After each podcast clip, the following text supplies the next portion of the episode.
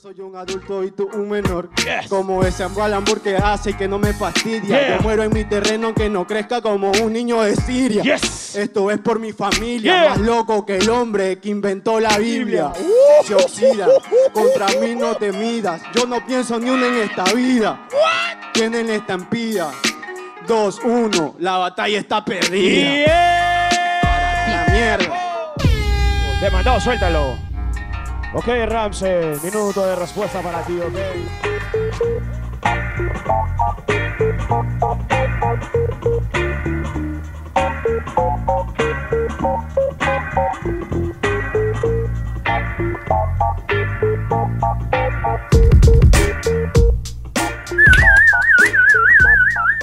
¿Qué tal, gente? Bienvenidos a un nuevo capítulo de Deport Podcast Rap. Yo soy Omar Cerna y como siempre estoy con Mauro Mercale. ¿Cómo estás, Mauro? ¿Qué tal, Omar? ¿Qué tal, amigo de Deport Podcast, Deport Podcast Rap? Por hablar muy rápido se te confunden las palabras, medio trabalengua. Pero acá estamos, un capítulo más, un episodio más, con bastante información. Interesante también, ¿no? De todo lo que se viene. Una semana en la pasado, cual, sí, exacto, exacto. Una semana en la cual FMS Perú ha vuelto a ser protagonista. La temporada terminó en marzo, pero eh, terminó en marzo la temporada, pero faltaban algunas batallas por, por resolverse. Por ejemplo, teníamos pendiente el Ramset J, que era por la temporada, por la, perdón, por la jornada 9. Eh, bueno, estaba programada esa batalla, pero J no pudo estar presente por culpa del coronavirus. Eh, así que este, tuvimos que esperar algunos meses para por fin conocer eh, cómo quedaba la tabla final de FMS Perú. Que, eh, bueno, esa batalla, comentándolo un poquito, ya que vamos por ahí, este, yo la sentí bien, a ver, igualada por un momento, pero siento que en los minutos libres J empezó Tongo, no a sacar tongo. un poquito... O sea, no, o sea, es que no sé, no sé si tongo, porque creo que el J es es justo ganador, pero Es que yo no, sentí no, que, era, no, que era directa. Yo sentí que era directa cuando la vi. directa para J. Sí, sí, sí, para J. Y el 90% dice que Rancet tuvo que llevársela también en al menos una de las réplicas. Pero lo que sí, para mí, para, para mi percepción, eh, ya hablando de la batalla por partes, ¿no? El, el, Ujú. Easy, el, el Easy Bow era de J. O sea, J lo rebalsó a, a Rancet. El Sí. hard mode eh, creo que fue más parejo. Ya J un poquito más por arriba, pero fue más parejo hacia abajo, porque los dos estuvieron ahí medio irregulares. Creo que las temáticas no, no sacaron mucho provecho ambos de las temáticas. Ujú, Sí, de Y quien, comen- y quien comenzó mejor el, con, ese- con esa base de mandado, La reina para del mí fue swing. Rancet. Sí, fue brutal. Increíble. Creo que increíble. estuvo, estuvo mejor un poco ahí Rancet. No sé qué te pareció a Sí, ti. sí, sí, sí, de acuerdo. O sea, siento que Ramset empezó mejor, pero el segundo minuto de J me, me pareció increíble. O sea, el segundo minuto libre de J me parece que increíble y siento que ahí empezó a sacar un poquito de diferencia que para mí la terminó consolidando en, en los 4x4 pero parece que, a ver, lo que tú decías de que Ramset hizo un buen minuto libre y bueno, por ahí eh, emparejó el hard y un- las temáticas, eh, también llevaron a, que el jurado dude y que no, no se incline por uno ni por otro, ¿no? Y, y dé réplica. Y, y esto entra una, una problemática, ¿no? Porque ya, te, te deja que pensar a eso, es más comercial, o sea, por decirlo así, no más comercial de J para una Inter, más representativo y todo.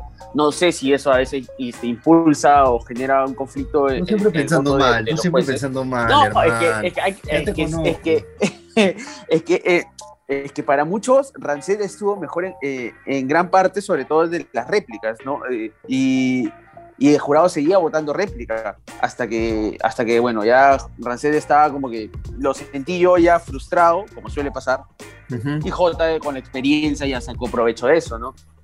Pero este, pero siento, siento también que eso puede influir, ¿no? Porque pero movió todo también, el, el resultado de, de- de esta jornada Sí. movió todo lo que es la, la tabla.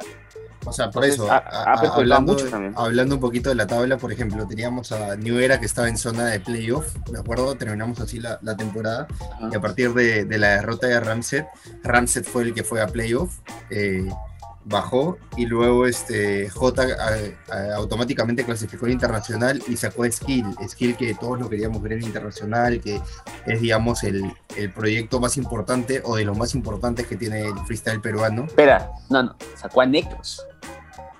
Negro, no, no, no. No, no, no. Sí, mira, checa, checa, el, checa las posiciones. Y ahí no, no, que, ¿sabes qué pasa? eh, que Necros, te explico el toque, porque Necros, eh, a ver, la, la- acuérdate que el internacional se da por eh, la evaluación de las dos primeros cortes, digamos, hasta las cuatro primeras jornadas y después ahora esta novena. Entonces, por puntaje general, es verdad que la tabla, Skill, Cierto, La, cierto. termina, Skill la termina arriba, pero Necros tiene más puntaje por haber terminado segundo en la, en la primera etapa. En el primer ¿no? corte, claro. En el primer- claro, ento- claro, exacto. Es, obviamente es es súper confuso, ¿te acuerdas que lo comentábamos cuando salió la- las reglas del internacional?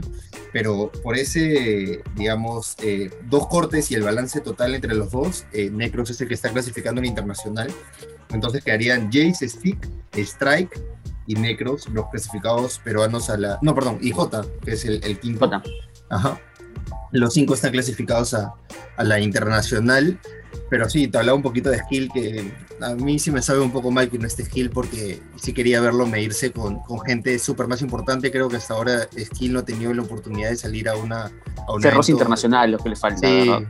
sí, obviamente. Y siento que lo podría consolidar mucho más, más allá del, del buen papel que ha hecho esta temporada. Y para mí también, yo creo que Steel ha sido uno de los MCs que más ha crecido en esta FMS de Perú, ¿no? No es que fue, o sea, fue de menos a más, pero fue de un menos regular a, a más regular, ¿no? Eh, ha mantenido el nivel, eh, se enfrentó muy bien a los que estaban arriba, sobre todo en las últimas jornadas, le sacó muy buenas batallas. De hecho, creo que soy de las personas que, o sea, a pesar de lo tóxico que es el, las redes sociales, eh, cuando, eh, a la par de, de cada batalla, de cada jornada, Sí. siempre reviso los comentarios, todo, porque siempre te enriquece, entre, dentro de todo te enriquece, como también te puede generar un conflicto, ¿no? Pero en ese caso, eh, yo revisaba las redes sociales y, muchos, no solamente peruanos, sino extranjeros, hablaban de Skill y, y lo tenían en alta estima. Entonces, era un buen momento para que Skill eh, tenga ese roce internacional que ya debería haber tenido desde hace tiempo, porque ya tiene bastante tiempo en, la, en, en el circuito, pero creo que... mm, Vamos a ver, ¿no? Ojalá que lo inviten a alguno, que hayan más oportunidades a futuro y él pueda, sí, de todas maneras. Que tener empiece, eso, ¿no? que empiecen a aparecer más eventos, ¿no? De a poquito se están volviendo a abrir las puertas y este, ojalá lo inviten a alguno. Igual yo estoy seguro, o sea, entre mis candidatos para ganar la próxima FMS Perú va a estar Skill. Creo que, que Estuvo en que tus estar. candidatos para esta red, para Sí, esta, ¿te acuerdas? En, en la previa hablábamos Sí, de sí. Skill. Claro, este, antes de que comience la FMS, pero decías que Skill era de tus a, candidatos. a Villafana. Villafana lo tenía como su caballo ganador. Ajá. Pero este, sí, obviamente, y, y no, no decepcionó. pelea. Sí, no decepcionó, a pesar de que tuvo ese traspié que tú hablas de, de a mitad de temporada, más o menos, que, que no pudo. Contra, a partir de la batalla contra Strike, me parece, que me parece un batallón, este, no, no empe- empezó a trastabillar un poquito y cuando se recuperó ya, ya fue un poco tarde. Pero este, sí, hablamos un poco de los clasificados peruanos y revisamos al toque la lista final de la FMS Internacional, ¿te parece? Ver, La ¿lo tengo por ahí? acá. Sí, es Bennett, Gazir, Sweet Pain, Menac, Sasco en España. Luego tenemos a Nitro, Certijo, Pepe Grillo, Joker, Ricto en Chile. En Argentina está Stuart, Papo, Mecha, Clan y Nacho. En México está Raptor, RC, Skipper, Lobo, Garza. Y finalmente en Perú está Jace, Stick, J, Strike y Necros. Así que esos son los clasificados para la FMS Internacional que va a ser en julio en Perú. En Perú va a ser, así que... Ya, ya este, queda, queda- cada, cada vez, cada vez queda menos tiempo para la FMS Internacional. Todavía no se sabe la fecha exacta, Todavía. pero ya, ya, por ejemplo, Asesino para publicando que sería en julio, Perú, ahí estamos, Sí, sí, sí. Aparte, título. parece que en Perú se están calmando un poco las cosas con, con el coronavirus a partir de la vacunación. Así que todas Sí, indican pero estamos que... eh, justo, justo en este intervalo de, entre la segunda y una posible tercera ola, ¿no? Sí, sí, Pero ojalá a que no está aparezca. bajando, sí. Sí, ojalá no aparezca, así que este, vamos a esperar y que pronto se confirme más, más información a- sobre la FMS Internacional. Re- Dime. Respecto a la última jornada del FMS de Perú, me gustó bastante eh, que, que haya esto, ¿no? O sea, ya, ya los en sí se comienzan a hartar también de la toxicidad que hay en las redes sociales y se Jace soltó un comentario, sí. Sí, se pronunció apenas, apenas terminó la jornada. Dijo que no la vio, pero que quien debió ganar, debió ganar porque los jurados son así, ¿no? Es un voto subjetivo y, y se mide por lo que el jurado cree, el jurado ve y el momento, ¿no? No por, no por otra- otras circunstancias. Sí, justo en la charla con Chuti y con Capo, que la otra vez hablamos de ella, este, eh, Jace hablaba un poco que para él no existen los tongos, que él jamás en su vida había visto un tongo, o sea que para él no, no es algo que puede pasar porque cada uno tiene una percepción distinta sobre la batalla y que por algo los jurados están ahí, o sea, daban el ejemplo de del este, Yankee Wanchuti y que tal vez para él René vio de otra forma las batallas y claro, no es la forma de que René, como René haya votado, porque es su percepción, sino de las personas que lo eligieron para ponerlo ahí, entiendes? Entonces, ese es otro tipo, otro, otra visión, digamos, y que para él no existen los tongos. Y sí, soltó este comentario sobre la batalla que genera un poquito de polémica por ahí, pero que es un punto de vista súper respetable y más allá de Jace creo que, que es este, voz autorizada para hablar Sí, ahorita obviamente, por lo menos es uno de los más representativos del, escenario peruano y creo que latinoamericano también, ¿no?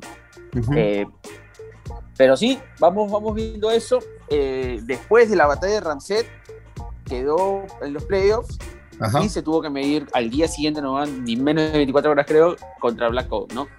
Sí, contra Black Code, que es el venezolano que ya tiene un tiempo en el circuito peruano y que, a ver, desde la Red Bull, esa batalla contra Diego MC, creo que, que se puso en vitrina en, en, varios lugares que no lo conocían, bueno, acá ya lo sacábamos por, por las plazas, incluso me acuerdo que estuvo peleando la clasificación para ese torneo FMS, este, donde gana Skill y termina accediendo a, a la FMS Perú. Eh, el batalla Ratonda y, y, pierde contra Enzo, si no me equivoco. Entonces, eh, sí, obviamente Black Code ya estaba en, en, digamos, en el circuito peruano peleando y ahora lo está consolidando porque logró vencer a Ramsey y clasificar a la próxima temporada de, FMS Perú. Y eso es bueno, eso es bueno, la verdad, porque las oportunidades a los MCs venezolanos, eh, obviamente por toda la situación que hay en su país, también no hay un FMS y todo, eh, se, se redujeron, pero ellos han salido a buscarse las oportunidades. Y FMS no, va a eh, Venezuela, Venezuela va a FMS. Claro, hemos visto a Lance Lirical en, en México, y eso que la luchó también acá para conseguir ese puesto y lo perdió contra Skill. Eh, y ahora Blanco ya, bueno, ya tiene tiempo acá, eh, se lo ha ganado a pulso porque rapea muy bien, la verdad, le ganó una batalla reñida, pero, pero muy, muy bien posicionada para, para poderse quedar con, con el ascenso. ¿No? Y ya tenemos a los, a los 10 MC que van a, van a estar en la próxima temporada de FMS Perú. FMS. A ver, ¿tú, ¿tú cómo la ves? ¿Sientes que la FMS Perú va a bajar un poquito el hype porque ya no es tan novedad como fue esta temporada? ¿Sientes que, a ver, se va a potenciar mucho más a partir de estas nuevas incorporaciones, aunque no son tan conocidas? Obviamente también vamos a ver, eh, aún no está confirmado quiénes se quedan, quiénes se, se van, por ejemplo, Jace aún no, ha analizado la posibilidad de, retirarse, aunque la tenía. que sí se quedaría Jace a defender su título. Porque algo, que, algo, que no ha, algo que no ha podido hacer eh, Teorema, algo que no ha podido hacer porque se retiró, este, el mismo Tren, el mismo Woz, el mismo Asesino, y algo que lo ha hecho Chuti hasta por las puras, eh, quedaría diciendo ya, Chuti está, Chuti es aparte, pero quedan todos los que no pudieron este, revalidar su título y puede ser Jace, ya que en la historia de FMS que Jace es el, único, el segundo que revalidó su título después de Chuti, ¿no? Entonces, eh, creo que sí, ¿ah? eh, lo, lo, veo como que este tiempo de reflexión, de, de, lo que no se puede hacer muchas cosas por lo mismo de la pandemia y todo, creo que le está, según lo que he escuchado en los streamings de, de Jace, como que lo, lo veo enfilado para seguir batallando. No puede ser que. Y el FMS es un día, cada tres semanas, cada dos semanas, entonces. Mm, ¿Por qué no? Ojalá. Sí, sí, obvio. Igual él dejó claro que, un factor importante era el público. ¿no? Si el público volvía a las batallas, lo más probable es que él también esté de regreso. Y ojalá, ojalá, ojalá, pero, pero mira, si es que se mantiene la temporada con los 10 clasificados hasta ahorita, ¿no?